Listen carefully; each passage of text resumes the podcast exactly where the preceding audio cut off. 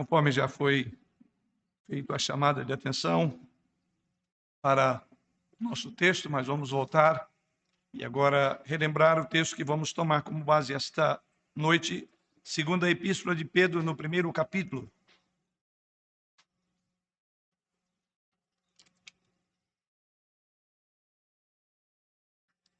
Segunda epístola de Pedro, no primeiro capítulo, vamos ler aí os primeiros quatro versículos desta epístola, no seu primeiro capítulo.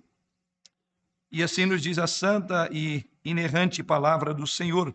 Primeira, segunda Pedro, capítulo 1, a partir do verso 1. Simão Pedro, servo e apóstolo de Jesus Cristo, aos que conosco obtiveram fé igualmente preciosa na justiça do nosso Deus e Salvador Jesus Cristo, graça e paz vos sejam multiplicadas no pleno conhecimento de Deus e de Jesus Cristo, o nosso Senhor, visto como pelo seu divino poder nos têm sido doadas todas as coisas que conduzem à vida e à piedade, pelo conhecimento completo daquele que nos chamou para a sua própria glória e virtude, pelas quais nos têm sido doadas as suas preciosas e muito grandes promessas, para que por elas vos torneis coparticipantes da natureza divina, livrando-vos da corrupção das paixões que há no mundo. Até o verso de número 4, primeira epístola de Pedro. Irmãos, o ano passado nós estudamos esta primeira epístola, ou a primeira epístola do apóstolo Pedro, e ali vimos que é uma epístola que nos fala sobre os grandes desafios na igreja no contexto da perseguição. E a primeira carta de Pedro, ela está focada para instruir, para orientar, para encorajar aqueles crentes que, em função da diáspora ou da dispersão, encontravam em situações muito difíceis em meio aos seus patrícios, em meio à sociedade em que viviam, sendo perseguidos, é, caluniados. E assim Pedro traça ali uma série de instruções para encorajá-los a manterem um fiel procedimento mesmo estando no contexto de um mundo, mas eles não eram no mundo, e eles precisavam de cumprir a missão, que é o tema nosso, foi o tema do ano passado e continua sendo o tema deste ano. No mundo, sem ser do mundo, cumprindo a nossa missão. Então, na primeira carta, aprendemos como andar no mundo tão contrário aos valores e padrões cristãos. Aprendemos a ser encorajados, mesmo quando somos maltratados, caluniados, quando não temos culpa mas porque somos diferentes. Já a segunda carta de Pedro, eu quero que você olhe comigo na introdução para aquilo que nós chamaríamos da introdução, ou melhor, o propósito dessa carta. Ele está particularmente em alguns versículos. Ele está no capítulo 1, e veja comigo o versículo 12 a 14, quando Pedro vai falar o propósito, a razão pela qual ele escreveu essa sua segunda carta. E é importante que compreendamos isso como parte introdutória da abertura do segunda epístola de Pedro, porque com base nisso nós vamos ter um foco de todas as mensagens, de tudo aquilo que Pedro haverá de nos ensinar na sua segunda carta. Então, observando o versículo 12, ou os versos 12 a 14 do capítulo 1, Pedro diz assim: Por esta razão sempre estarei pronto para trazer-vos lembrados acerca dessas coisas, embora estejais certos da verdade, já presente convosco e nela confirmados. Também considero justo, enquanto estou neste tabernáculo, despertar-vos com estas lembranças, certo de que estou preste a deixar o meu tabernáculo, como efetivamente o nosso Senhor Jesus Cristo me revelou. E agora caminhe lá para o capítulo 3, versículo 1 em diante. Amados, esta, esta é agora a segunda epístola que vos escrevo em ambas, procuro despertar-vos com lembranças, a vossa mente esclarecida, para que vos recordeis das palavras que anteriormente foram ditas pelos santos profetas, bem como do mandamento do Senhor e Salvador, ensinado pelos vossos apóstolos. Aqui está o propósito dessa carta de Pedro.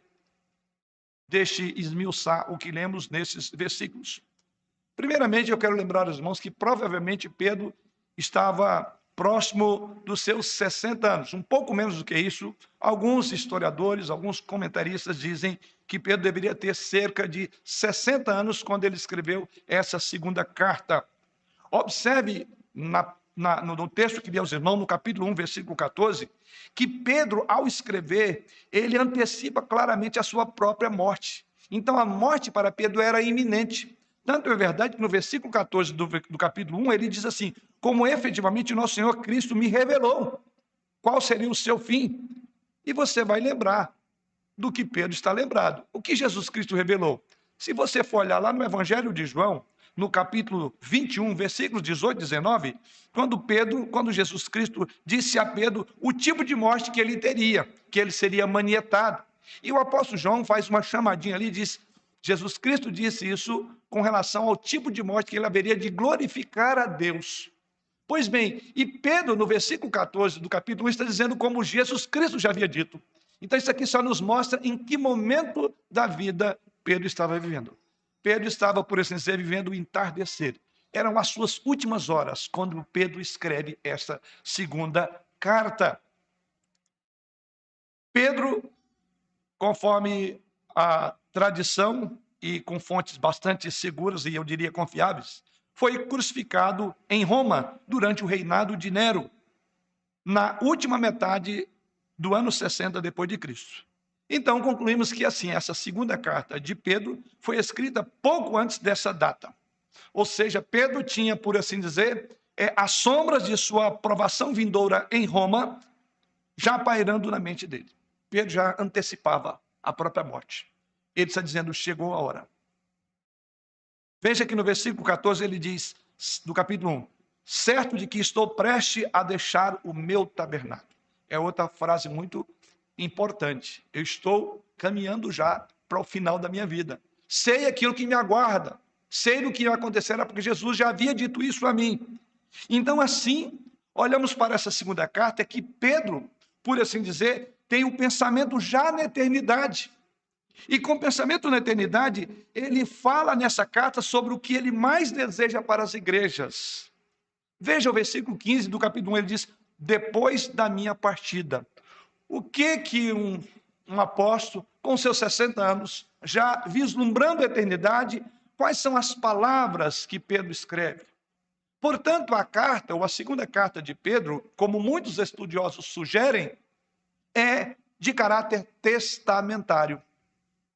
Você já parou para pensar Antigo Testamento e Novo Testamento? O que é um testamento? Podemos dizer que é a última vontade registrada de alguém que partirá. E aqui alguns dizem então que ela tem um caráter testamentário, a segunda epístola de Pedro. Podemos dizer que a última vontade de Pedro está registrada nesse testamento. E isso a torna muito significativa e a torna muito densa e pesada. Você deve então ler, segundo Pedro, ou um testamento de uma forma cuidadosa. Você precisa de avaliar todos os pormenores que estão escritos em um testamento. E é assim que devemos entender o ensino de segundo Pedro, ou seja, com cuidado, com sabedoria, com atenção meticulosa e com obediência cuidadosa. E então, a nossa pergunta, então, deve ser: qual é o peso das observações finais de Pedro para a igreja hoje? Qual é a força da sua última vontade ou desse seu testamento?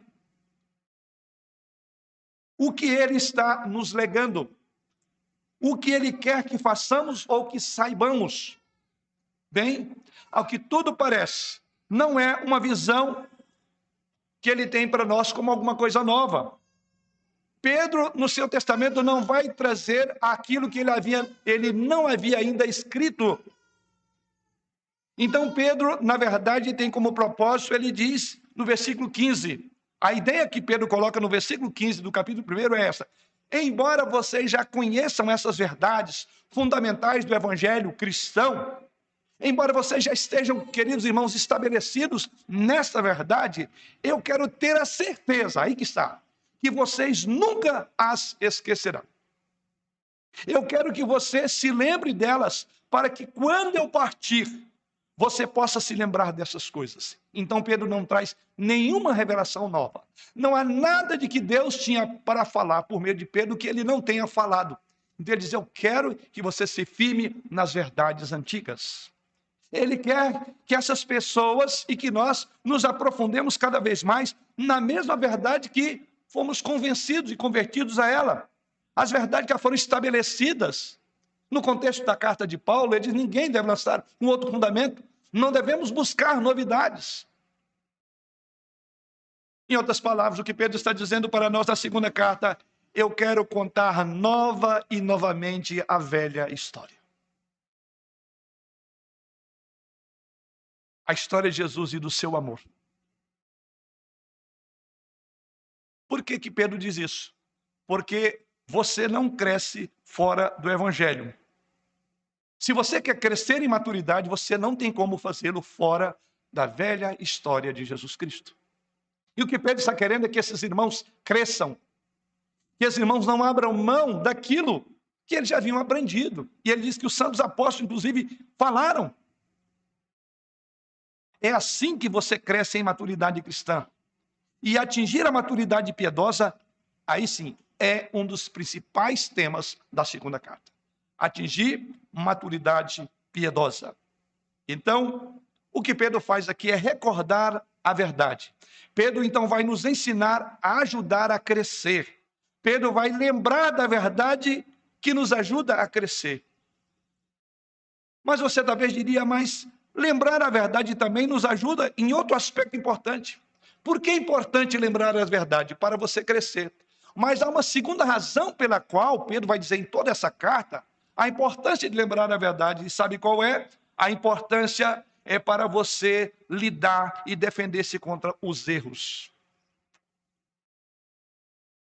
Você precisa conhecer a verdade para crescer em graça e em conhecimento de Jesus Cristo.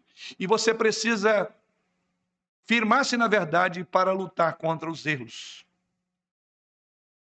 Então a verdade não só nos ajuda a crescer, mas também nos defende contra o erro. Isso é o que há, é a lembrança do evangelho. Então a falsa doutrina em particular será um tema de todo o capítulo 2, quando nós chegarmos lá, os irmãos vão ver. Todo o capítulo 2 dessa segunda carta, Pedro vai focar nos falsos mestres. Vejam que a igreja na primeira carta estava sendo atacada pelo mundo lá fora, mas Pedro diz: vocês precisam de firmar na verdade, para que vocês cresçam e para que vocês se defendam de perigos dentro da igreja. Pedro então nos ensina essencialmente que se esquecemos a verdade, se deixarmos que a verdade fica nebulosa, rapidamente nos sentiremos propensos a sermos desviados por corrermos o risco de sermos engodados no meio daquilo que Paulo chamava de fábulas profanas e velhas caducas. Esses dois perigos a igreja está sobre ele. Ela tem ataques externos, porque a linguagem dela não é a linguagem mais do mundo. O mundo quer que nós remodelemos a nossa linguagem para adequar, para não sermos diferentes, estranhos. Mas é bom que o mundo saiba nós somos peregrinos e forasteiros. Nossa linguagem nunca será igual à do mundo. Mas também essa segunda carta diz: é necessário que estejamos apercebidos dos perigos que corremos dentro da igreja com os aceitas, com as falsas doutrinas. Então, esta é a ênfase de Pedro. Aqui eu dei uma introdução a toda a carta. Conhecidamente, vamos voltar agora os nossos olhos para os versículos que lemos aos irmãos, abrindo a segunda epístola de Pedro. Quatro breves versículos, mas muito profundos, porque esses versículos fala da nossa suficiência em Jesus Cristo. O tema nosso essa noite é Temos tudo em Cristo. E Pedro vai mostrar isso exatamente logo na abertura da sua carta. E o que Pedro tem a nos ensinar sobre tudo o que temos em Cristo é algo extraordinário. É algo, inclusive, que nos ajudará para cumprir o propósito para o qual a carta foi escrita. Ou seja, fazermos crescer e defendermos dos perigos que vêm sobre a igreja. Vamos orar. Senhor, te louvamos mais uma vez, porque a tua palavra foi lida, está aberta diante de nossos olhos, assim bem como nosso coração, da nossa alma. Que tu venhas pastoreá-la nesta hora, com a instrução advinda por meio do teu Santo Espírito, por boca de um homem falho. Reconhecemos, Senhor, a nossa dependência do Senhor. Reconhecemos que sem Ti nada podemos fazer. Portanto, ajude-nos a concentrar nesse momento tão importante, quando Tu falas ao nosso coração, não nos permitindo devagar com outros pensamentos, mas focar naquilo que com seriedade o Senhor tem a nos ensinar essa noite. E em Cristo é que oramos confiados. Amém. A primeira grande verdade, ou poderíamos dizer, conforme o tema, o primeiro aspecto que temos em Jesus Cristo está no verso de número 1. Veja o que Pedro diz: Simão Pedro, servo e apóstolo de Jesus Cristo, aos que conosco obtiveram fé igualmente preciosa na justiça do nosso Deus e Salvador Jesus Cristo. Primeiramente, Pedro destaca que temos em Jesus Cristo a justiça. Uma justiça que nós vamos ver que iguala-nos a todos. E esta é a primeira reflexão que vem à nossa mente quando lemos a passagem. Pedro fala que é algo igualmente precioso na justiça, final do verso 1, do nosso Deus e Salvador Jesus Cristo. Veja que Pedro, ele se identifica como Simão Pedro. Essa expressão Simão Pedro lembra, lembra-se de que ele era um homem impulsivo. Quem foi Simão Pedro? Quando você olha para o apóstolo Pedro à luz dos evangelhos, você vai ver um homem apaixonado, porém de cabeça quente. Pedro, você se lembra? Foi um homem impulsivo, um homem que lemos os relatos evangelhos de muitas incongruências. Ele estava sempre pronto para falar em nome de todo o grupo de discípulos e muitas vezes falhava na sua fala. A tal ponto que Jesus Cristo, nesse contexto da sua vida, diz: Pedro, quando tu te converteres, tu falarás isso a teus irmãos. Então, quando Jesus Cristo, só para você ter uma ideia, vamos dar uma rápida olhada nesse homem, que agora se identifica como Simão Pedro, servo de Jesus Cristo. Quando Jesus Cristo estava, perguntou a todos: Quem vocês dizem? Ou o que diz os homens que sou? Cada um dizia uma coisa. E os irmãos lembram? Foi Pedro quem falou em nome dos discípulos, quando Jesus Cristo disse: vós, o que dizeis que sou? Pedro disse: Tu és o Cristo, o Filho do Deus vivo. Frequentemente, irmãos, este homem que escreve essa carta, essa epístola, frequentemente Pedro era ousado demais, eu diria, para tentar o que a sua fé não podia suportar. Pedro era ousado demais para tentar aquilo que a fé não era capaz de suportar. Mas foi assim Pedro. Quando Jesus Cristo, por exemplo, veio num outro momento aos discípulos no meio daquela tempestade, você se lembra daquele momento? Eles estavam no lago, a tempestade estava forte, Jesus veio até eles andando sobre as águas. E lá, mais uma vez, está esse Pedro intrépido, Pedro então queria sair do barco, Pedro queria atravessar e queria ir em direção de Jesus Cristo. É claro, diz a narrativa, que no primeiro momento ele fez um pequeno progresso, mas o texto diz que ele começou, não fitou mais o olhar em Jesus, olhou para a força do vento, olhou para as águas, e então Pedro começou a naufragar, e ele então teve que ser resgatado pela mão de Jesus Cristo. Sim, Pedro foi aquele que sempre foi rápido em reivindicar mais do que realmente ele poderia dar. Disse ele uma ocasião, quando Cristo estava preparando para ser encaminhado à cruz: Eu nunca te negarei. Os irmãos lembram? É este homem aqui, o apóstolo Pedro. Disse ele a Jesus ali no cenáculo, um pouco antes de ser levado, manietado pelos soldados romanos. E então, enquanto o seu senhor estava sendo julgado, por sua vida, Pedro negou a todos que estavam circunstantes a ele ou ao seu lado, e por três vezes. Mas agora, este Pedro, na segunda carta, ele dá todos os vestígios de um Pedro ex-arrogante. A maneira como ele introduz a carta tem a ver com o que aconteceu com ele. Olha como ele se identifica: Simão Pedro, servo e apóstolo de Jesus Cristo. Aqui está Simão Pedro. Observe que há aqui uma chamada variante hebraica de seu nome, Simão, que é o mesmo que Pedro. Ou seja, o que você percebe aqui é: mas como pode? Pedro está escrevendo para uma igreja, para um grupo de crentes predominantemente que não eram judeus. Então, num primeiro momento, poderia a até parecer arrogância. Eu, o grande Pedro. Então, a variante do hebraico aqui é muito importante na maneira como ele se identifica, colocado aqui como Simão Pedro. Ele está escrevendo para um público predominantemente gentio. E eu diria, num certo sentido, que nem seria interessante para um público, em grande parte gentílico, que ele mostrasse sua credencial de um, de um judeu, porque os judeus e os samaritanos, judeus gentios, não se davam.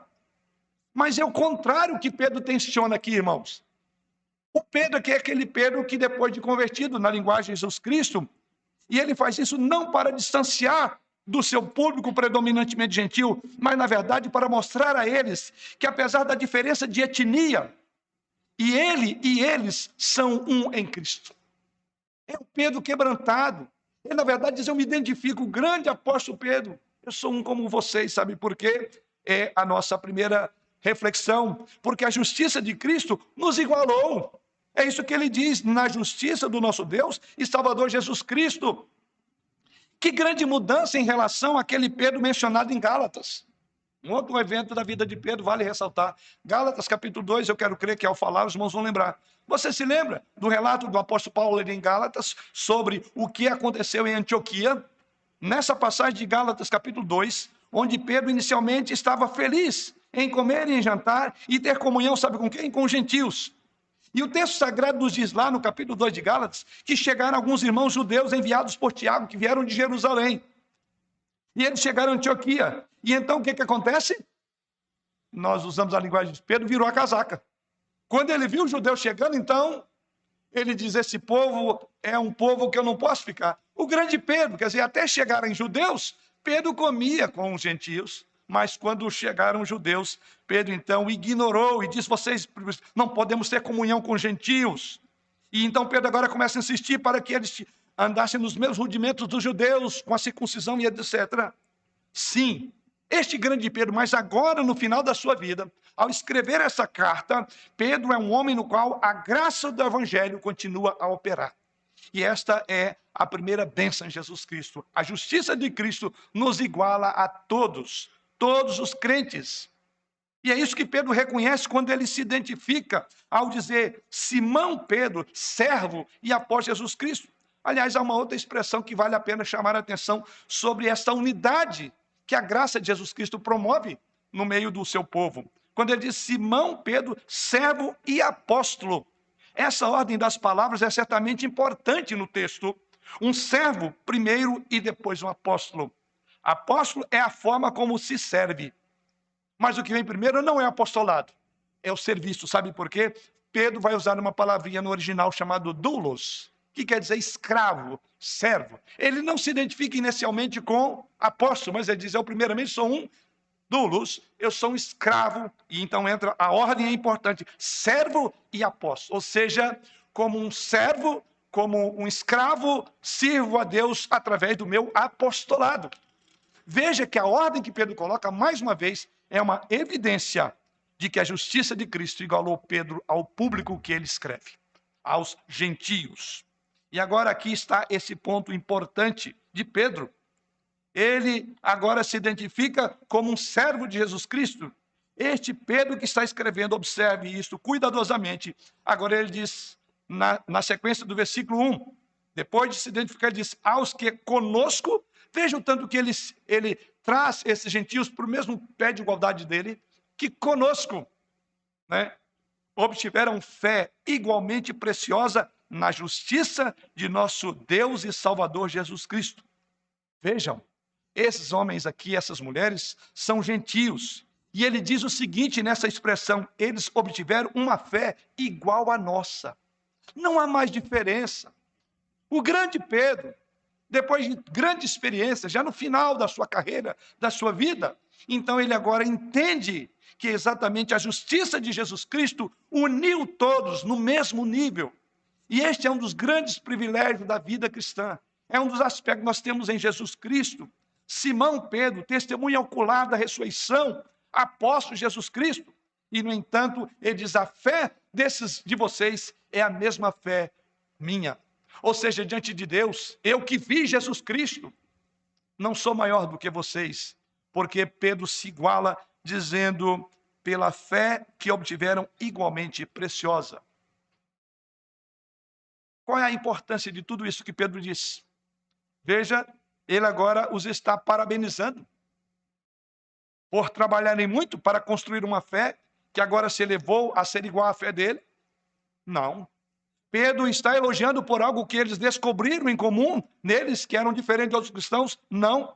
O que tornou a fé deles de igual valor? A resposta é nada, nem nos gentios e nem em Pedro. Ele diz que essa fé foi obtida, versículo número 1, obtida por meio de Jesus, de Jesus Cristo.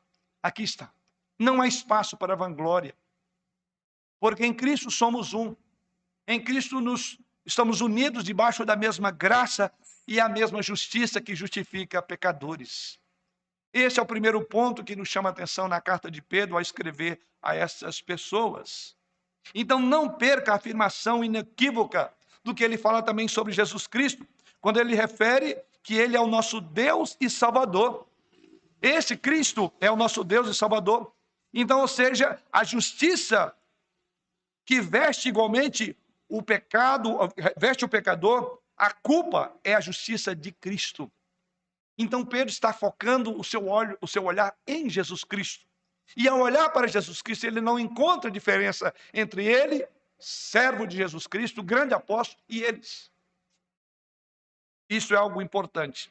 As vestes da justiça de Cristo cobrem os nossos pecados. As vestes da justiça de Cristo ganham a nossa aceitação diante de Deus. Judeus e gentios, brasileiros e americanos, brancos e negros, jovens e velhos, mulheres e homens, ricos e pobres, religiosos e não religiosos, todos são um. Veja você, no instante em que a fé estende a mão e apodera de Jesus Cristo, te coloca, como diz o apóstolo Pedro, igualmente numa justiça que vem do Senhor Jesus Cristo. A justiça de Jesus Cristo, então, nos iguala todos aos olhos de Deus quando somos revestidos da justiça de Cristo. A justiça de Cristo não é exigida mais de alguém que é mais pecador ou que tem pecados mais hediondos, não, é a justiça de Cristo. Como a justiça de Cristo nos iguala, não há apóstolo, não há grandes nomes, não há heróis da fé, todos. E esse é o primeiro benefício e a primeira mensagem que Pedro transmite aos seus leitores. Ele se identifica com seus leitores e se identifica agora com um novo Pedro, com uma roupagem de humildade. Simão Pedro compreendeu isso, embora a sua própria biografia, como lemos em todo o Novo Testamento, nos diga que ele cometeu muitos erros antes de finalmente entender a justiça de Cristo que iguala a todos. Não é mais eu, somos nós. Agora ele entendeu e quer que nós entendamos, porque o propósito dele é esse. A justiça de Cristo, irmãos, iguala a todo crente. Você vê este ponto? Não há lugar é, em nosso meio, não há lugar para orgulho arrogante, não há uma autocongratulação, porque agora somos crentes, não há divisionismo. Todos nós estamos unidos através da justiça de Cristo. Primeiro ponto, a justiça de Cristo iguala-nos a todos. Vamos para o segundo ponto desta reflexão. Veja o versículo 3 e 4, Pedro prossegue dizendo. Versículo 2 e 3. Graça e paz vos sejam multiplicadas no pleno conhecimento de Deus e de Jesus Cristo, nosso Senhor.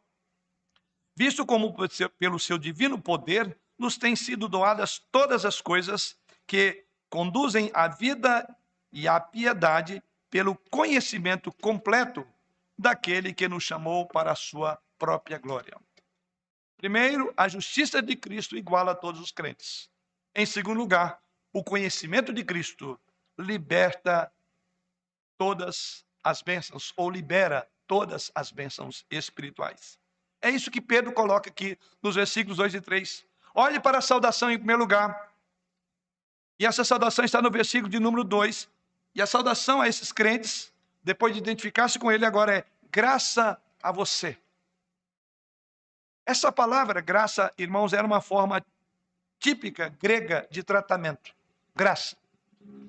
E Pedro coloca outra expressãozinha, graça e paz. a saudação era a saudação judaica. Ele une duas expressões: a maneira do grego, a paz, e a maneira do judeu, usualmente usar graça.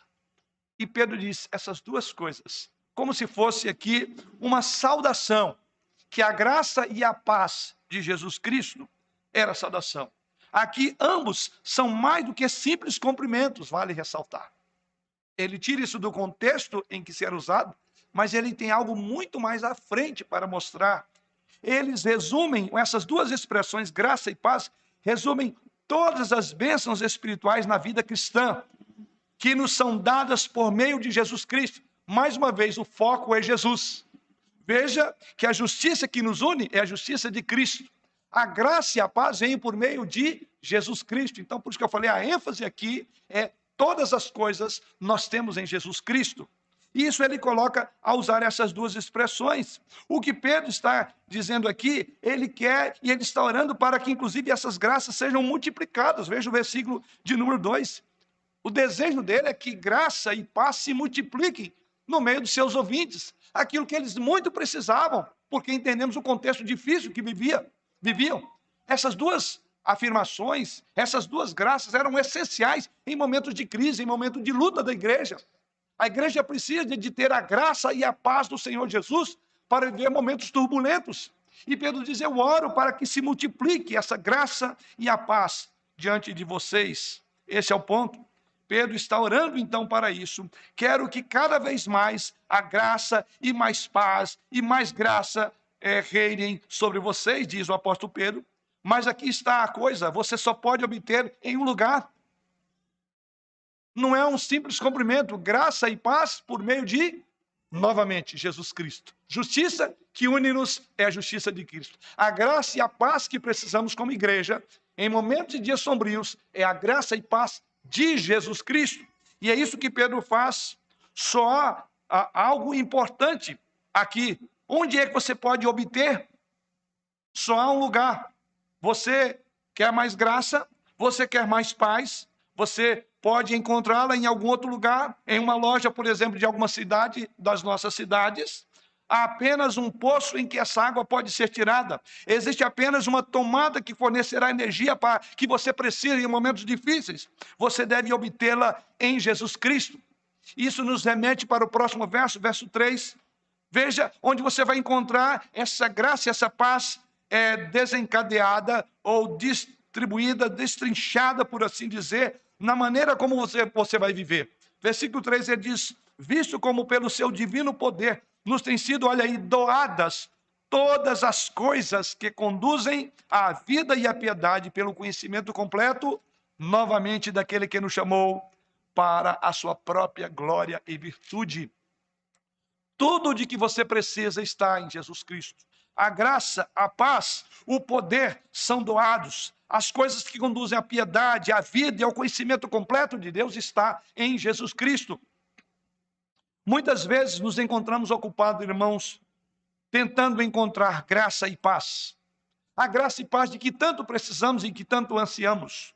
E buscamos isso todos os dias, quem sabe? Buscamos certamente em lugares errados. Nunca você obterá graça e paz se não for por meio de Jesus Cristo. Por isso que é difícil você comentar alguém com a graça e a paz, uma vez que ele não tem a graça e nem a paz. Os irmãos sabem que eu uso muito isso quando escrevo graça e paz. Por entender o espírito que eu estou falando com alguém que tem a graça e a paz em meio à luta que ela está vivendo. É um termo muito importante no contexto do próprio Novo Testamento mas muitos têm tentado encontrar em seu trabalho, outros têm tentado encontrar na própria família, outros têm tentado encontrar na educação, muitos têm tentado encontrar na riqueza, nas distrações, no entretenimento e, muitos, e em muitos outros lugares. Porém, nós vamos descobrir que nenhuma dessas coisas oferecerá paz e a graça duradoura. Jesus disse, Jesus Cristo disse: Deixo-vos a paz, a minha paz usou, não vou dou como o mundo a dá. Quantos corações em conflito, em guerra.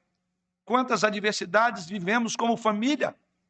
E só um local onde você pode recorrer um tesouro inesgotável de graça e paz Jesus Cristo.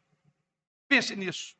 Era tudo de que aquele, esses ouvintes precisavam para momentos difíceis.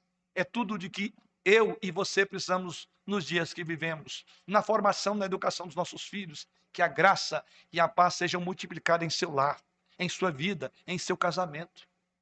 É isso que fará toda a diferença. A graça e a paz estão disponíveis exclusivamente, diz o apóstolo Pedro, aí que está, no conhecimento de Deus e do nosso Senhor Jesus Cristo, é o que ele diz no verso número 22. Número 2, ela está disponível aí. Se você não tem encontrado paz e graça na sua vida, em meio às suas lutas, porque você tem buscado o errado, na pessoa errada, você não encontrará somente por meio de Jesus Cristo, que foi por meio dele que ele conquistou a paz com Deus, porque nós estamos em conflito, uma vez que somos inimigos de Deus, porque os nossos pecados nos colocam em inimizade contra Deus. Então não há paz. Se alguém não tratar, não, não fizer um acordo de paz, esse acordo foi feito na cruz de Jesus Cristo. Esse acordo significou que alguém teve que morrer para trazer paz. A graça, um presente de Deus, também por meio da cruz de Cristo. Aliás, o apóstolo diz aqui que, visto como pelo seu divino poder, versículo 3, nos têm sido doadas todas as coisas, todas as coisas. É estranho como muitos crentes estão buscando felicidade, buscando paz no seu casamento, na sua vida, nos seus relacionamentos, no trabalho, fora do evangelho, fora da cruz de Cristo. É estranho isso. Não há graça salvadora e não pode haver paz duradoura até que você conheça Jesus. Você tem que obtê-la dele. E quando você o faz, você começa a descobrir que conhecê-lo é como uma chave que abre as portas das bênçãos descrita no versículo 3. As bênçãos de que você precisa. Esse ponto é importante. E ele deixa isso mais claro no próprio versículo 3. Veja algumas perguntas que vamos fazer no versículo 3. Primeiramente, em primeiro lugar, o que nos dá poder divino de Cristo? É o apóstolo Pedro? Não. O que o texto diz? Todas as coisas que diz respeito à vida e à piedade. Tudo de que você precisa, todas as coisas que dizem respeito à vida e à piedade, são supridas pelo poder divino que vem por meio de Jesus Cristo, diz o apóstolo Pedro no versículo número 3. Isso não quer dizer que sempre sentimos que temos tudo o que de que precisamos, uma vez que temos Jesus Cristo nesse sentido, mas tudo o que nós precisamos para todas as circunstâncias, em todas as provações, em todas as tentações, em todas as tristezas pelas quais passamos ou haveremos de passar, todas as vezes que estivermos perdidos, todas as vezes que estamos confusos com a vida, cada minuto, cada dia, tudo o que realmente necessitamos será suprido no poder divino que vem por meio de Jesus Cristo. Tudo. Você, querido irmão, já experimentou essa paz naqueles momentos sombrios da sua vida? Naqueles momentos melancólicos, quando a paz de Deus encheu o seu coração de gozo, mesmo em meio ao sofrimento? Mas uma outra pergunta podemos fazer a esse versículo: como essas graças necessárias são fornecidas a nós? Por Pedro? Não. O que o texto diz? Eles vêm a nós. Observe, ele diz, pelo conhecimento. Grave bem isso no versículo 3. Como você obterá essas graças? Pelo conhecimento completo que nos chamou, daquele que nos chamou para a sua própria glória e virtude. Aqui está. Talvez você não tenha, você diz, mas eu sou um crente, pastor. E aliás, eu sou crente há muitos anos. Mas tem momento na minha vida tanta angústia que eu não consigo encontrar a paz que parece que me falta graça. Grave bem, querido, a falha não é de Deus. Há um detalhe que Pedro diz aqui, e esse detalhe faz toda a diferença. Ele diz que isso você obterá pelo conhecimento completo daquele que chamou você para a própria glória dele. Aqui está o grande diferencial, porque alguns crentes passam incólumes em meio a tantas lutas, as quais outros fracassam porque eles não têm buscado o completo conhecimento daquele que chamou para a sua própria glória. Tudo de que você precisa está em Cristo. Mas Deus não fará por você aquilo que é o seu papel. Você precisa conhecer Jesus Cristo. E você precisa ter um completo conhecimento de Jesus Cristo. Em outras palavras, quanto mais você se aprofunda no conhecimento de quem é Jesus, de quem é Deus, mais você se conforta nesse grande e poderoso nome chamado Jesus. A sua alma se alegra nisso. Pelo conhecimento completo que nos chamou para a sua própria glória. A ênfase em conhecer a Jesus Cristo está aqui novamente. Veja o que Pedro colocou. Primeiramente, a justiça é de Jesus. E a ênfase para você ter a paz e a graça também é que você conheça a Jesus. Estou falando essa noite aqui, quero crer predominantemente aos membros da igreja. E eu não tenho nenhuma dificuldade de perguntar: você de fato conhece Jesus? Você passaria pelas provas elementares de o beabá da vida de um crente? Quanto tempo você tem de vida cristã? E a minha pergunta é: o quanto você tem investido no pleno conhecimento de Jesus? Quem você conhece Jesus?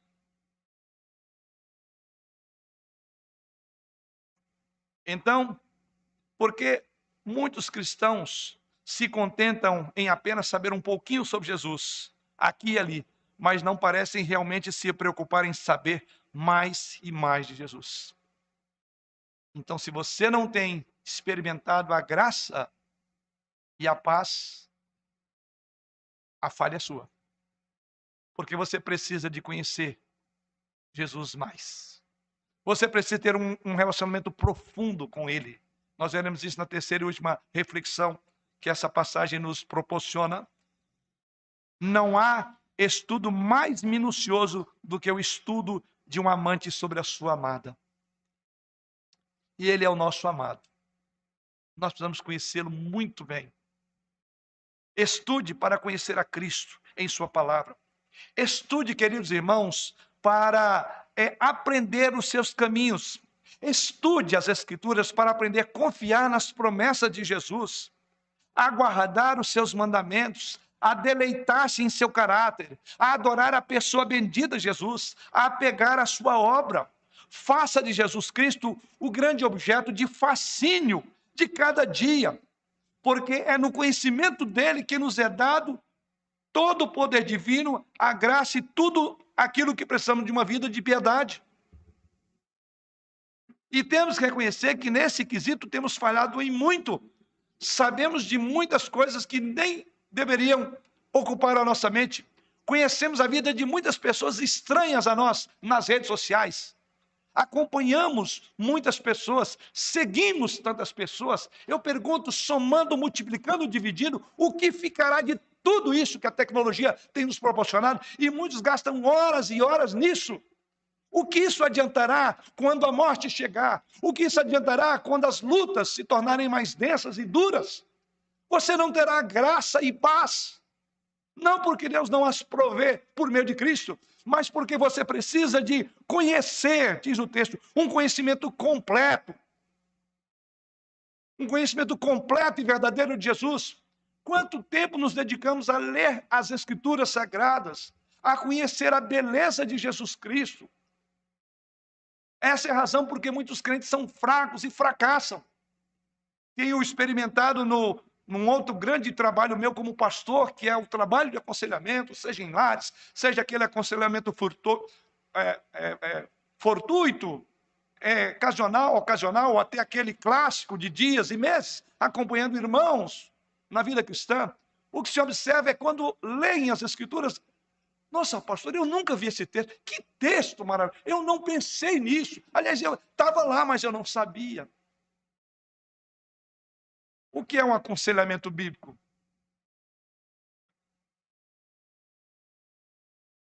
Se não discipulado em profundidade. É isso. É Bíblia na mão e a gente vai lá junto. Então você percebe que muitos sofrem porque não conhecem. Usando o termo de Jesus Cristo, ele diz: errais, não conhecendo as Escrituras e o poder de Deus. O texto diz que tudo aquilo que nós precisamos, que nos conduzem à vida e à piedade, estão disponíveis, porque Cristo já conquistou isso. Já está lá, certo, seguro. Mas você alcançará isso pelo conhecimento completo daquele que nos chamou para a sua glória. Antes de prosseguirmos, nesses no próximo versículo, você notou que o texto diz que Jesus Cristo nos chama e nos convida a esse conhecimento? Veja o final do versículo 3. Nos chamou para a sua própria glória e virtude. Então eu diria, se no primeiro momento a graça, a paz e tudo o que eu preciso para uma vida de piedade, então eu tenho que buscar. Esse conhecimento me levará a isso. Então, se eu já tenho uma razão para buscar, agora o apóstolo coloca uma outra razão. Ele diz, sabe por quê? Que Jesus se deleita nisso. Ele quer descortinar, ele quer despir por assim dizer, uma figura de retórica aqui, para que você conheça ele. Paulo mesmo diz: Olha, eu troquei todo o conhecimento, toda a sabedoria que eu tinha, por causa da sublimidade do conhecimento de Cristo. Eu quero vê-lo como ele é, eu quero conhecê-lo, o poder da sua ressurreição. Então, observem: esses homens são, foram homens como nós somos. A diferença é que eles tinham um desejo de prazer em Deus. E é isso que Pedro quer que os seus leitores façam. Lembra o propósito? Eu estou partindo, mas eu quero que vocês se firmem nisso, porque é a única maneira que vocês vão sobreviver aos problemas. Então veja, ele diz: é, há uma convocação, há um convite no final do versículo 3 que nos é dirigido pelo próprio Cristo, que nos pede para vir a Ele, para conhecer Ele. Ele quer que você o conheça, ele quer que ser conhecido por você. E você percebe que o seu convite é chamado, esse o seu convite e o seu chamado tem um propósito.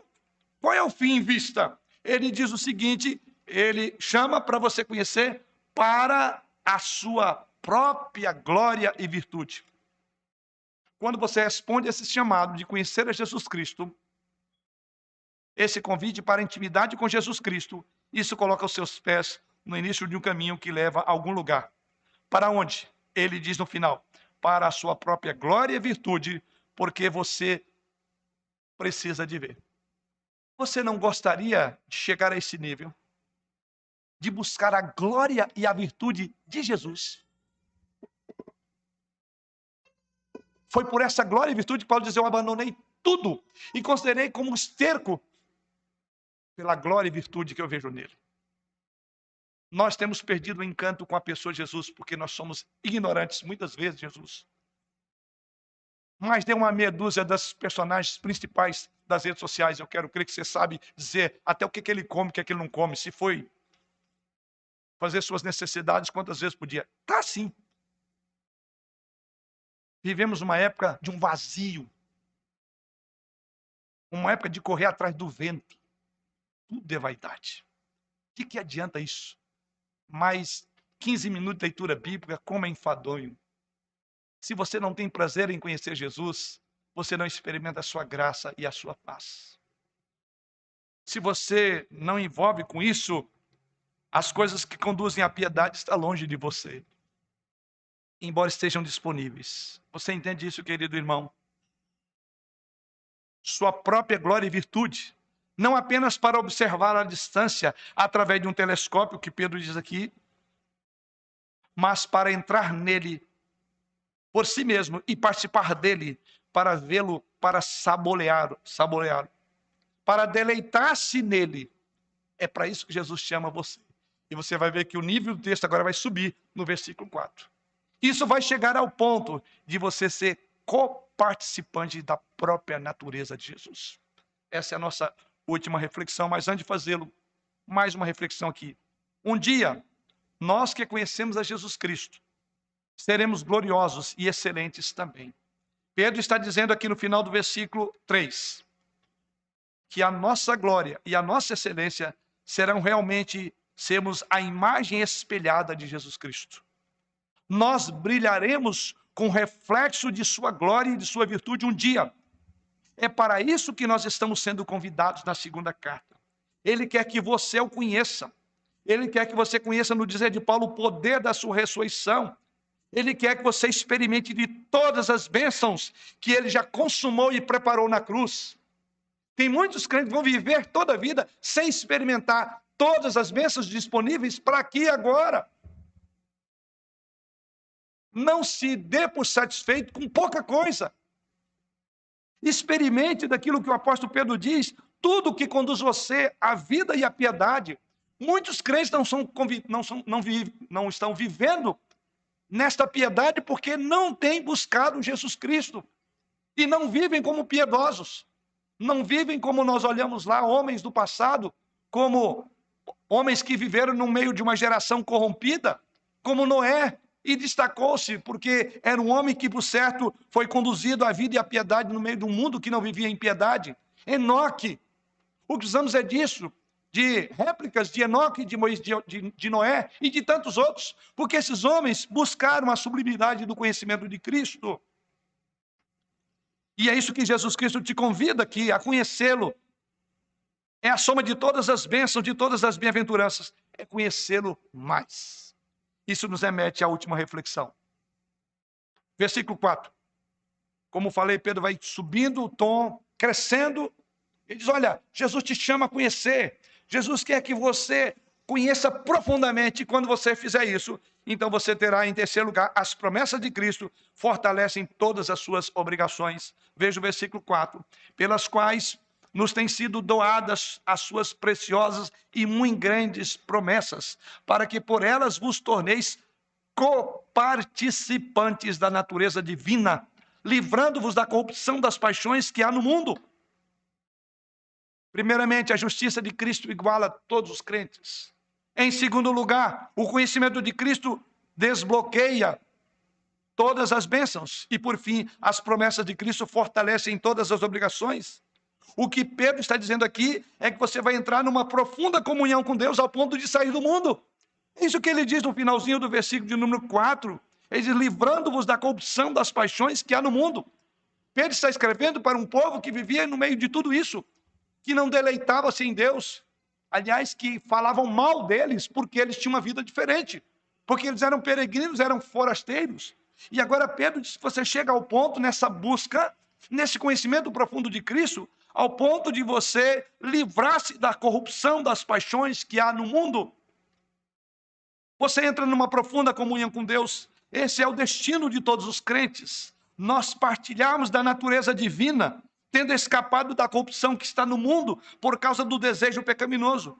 Isso não é incrível que Pedro diz aqui? Você não se alegra, você não sorri, o seu coração não se contenta quando você vê isso? Pai, eu, eu, eu deixarei, eu me livrarei dessa corrupção. Como Paulo diz, desventurado homem que sou, quem me dera. Não é o desejo nosso que lutamos contra o nosso pecado. Viver é, livre disso, e Pedro está dizendo, vai livrar você da corrupção do mundo, ao ponto de você ser co-participante da natureza de Jesus Cristo. Essa frase vale a pena a gente refletir um pouco aqui. Como assim? No versículo 4. Tornar co-participante da natureza divina. Só para ficar claro, irmãos, não significa que tornaremos como Deus de alguma forma. Não é isso que Pedro está dizendo. A palavra participar aqui significa, e ela é traduzida em outros textos do Novo Testamento, como uma comunhão íntima e profunda. Isso que significa o que Pedro está dizendo. Ele diz: se você buscar o pleno conhecimento daquele que te chamou para a sua própria glória, você chegará a ponto de ter uma comunhão tão profunda, tão profunda com Deus, que no final do verso 4 ele diz: vai livrar você da corrupção e paixões que há no mundo. Sabe por que muitos crentes vivem atolados na lama do pecado? Porque para essa lama Jesus não vai. Mas quando você está unido numa coparticipação na natureza divina, você tem uma comunhão profunda do, com Cristo, querido, não há pecado, não há desejo que possa dobrar o seu coração. Tudo isso será considerado lixo, esterco, como Paulo fez. Sabe por que muitos, ainda muitos crentes, têm um mau testemunho, que vive uma vida na lama, porque não tem experimentado aquilo que Pedro diz aqui, a coparticipação com Jesus Cristo, a comunhão com Ele. Significa simplesmente essa passagem que nós passamos a ter comunhão com o próprio Deus, por seu Espírito, ele habita em nosso coração para tenhamos comunhão com o Pai por meio da união que temos através de Jesus Cristo, o seu Filho.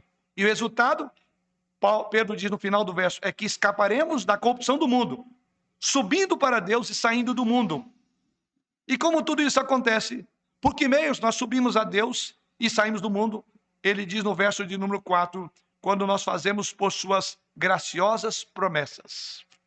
É promessa de Deus. Deus não quer que vivamos no lamaçal do pecado. Deus não quer que vivamos enxafurdados só em problemas deste mundo. Para tanto, Deus o convida a ter um conhecimento profundo do seu filho, amar isso, ter como a sua joia preciosa o seu grande valor. Então, observe que há uma ligação muito íntima entre o que Deus ordena e o que Deus promete. Ele promete que você chegará a esse ponto de ter uma comunhão tão profunda que ele chama aqui de coparticipação da natureza divina, e a promessa é que você será livre da corrupção das coisas desse mundo.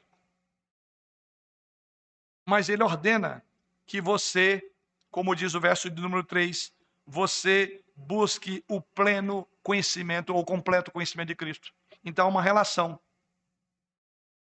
Muitos têm experimentado o que esse texto diz e têm tido gozo em Jesus Cristo. Ama isto. O pecado está lá, mas não tem uma influência tão atrativa como para outros crentes. Não já viram que alguns crentes só vivem meio que melado as coisas desse mundo? Você não precisa de fazer muita pesquisa. Vá nesse texto. Ele está tendo comunhão com o Senhor? Não. Não vamos nem discutir. Porque o apóstolo Pedro diz que isso livrará você da corrupção e das paixões do mundo. Se o pecado atrai você, se você tem dito sim ao pecado, é uma prova evidente que você não tem procurado um pleno conhecimento daquele completo em Jesus Cristo. Então você não tem participação, você não experimenta o que é uma vida vitoriosa, o que é uma vida que o pecado vem e você diz não a ele sem muitas dificuldades.